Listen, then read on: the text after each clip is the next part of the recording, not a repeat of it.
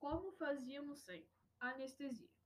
Visitas ao dentista podem ser chatas de doer. Aliás, se doer de doer muito algumas vezes.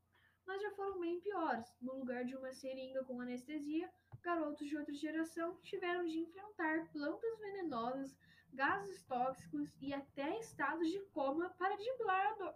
Driblar a dor. A ideia do estado de coma foi dos médicos assírios, que viveram há 3 mil anos na região onde hoje é o Iraque. Eles apertavam a artéria que leva o sangue para o cérebro do, cérebro do paciente, fazendo com que ele entrasse no estado de coma temporário.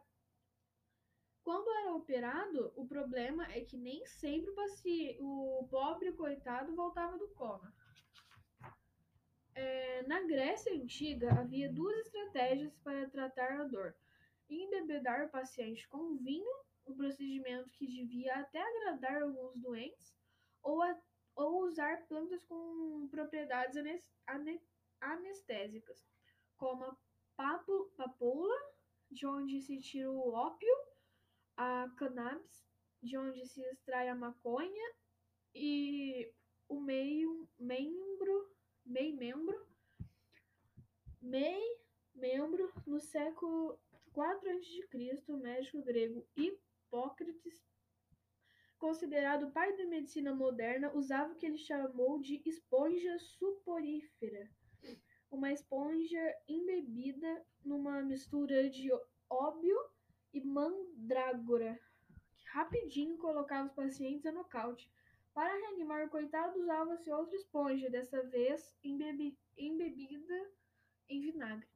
Já o termo anestesia, do grego an, sem estesia, sensibilidade, só surgiu no ano 50, quando diz Córides que havia diversas pesquisas com plantas, detalhou as propriedades de, da mandrágora um tubérculo parecido com a batata e descobriu que a planta contém uma substância chamada biocina, que possui efeitos anestésicos. Mas nem só de plantas viviam os doentes. Só no século é, 16, o médico francês Ambro Ambroise Paré usava gelo ou neve para congelar as partes do corpo do paciente antes de operá-lo. O problema é que nenhum desses procedimentos era eficiente a ponto de extinguir completamente a dor. Assim, as cirurgias só eram realizadas se fossem absolutamente necessárias e, em geral, os doentes tinham de ser amarrados às macas. A situação só mudou em 1844, tudo por causa de umas risadas.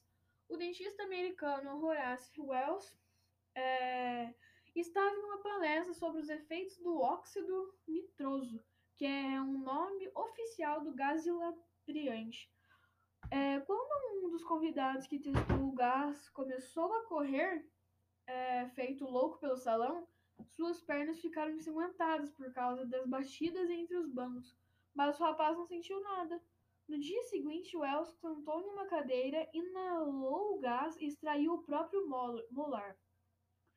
Além de não ter sentido dor, ele conta que teve uma ótima sensação de euforia, certo de seu sucesso. Wells decidiu fazer uma apresentação para alguns dos seus alguns colegas médicos. Infelizmente, ele errou a dose de óxido nitroso e o paciente gritou de dor. Dois anos depois, um amigo dele, Thomas Morton, resolveu repetir a performance, mas trocou o gás hilariante por um mais poderoso, o éter. Paciente teve seu pescoço operado na frente de uma comissão julgadora e não sentiu nadinha. E assim termino como fazíamos sem anestesia.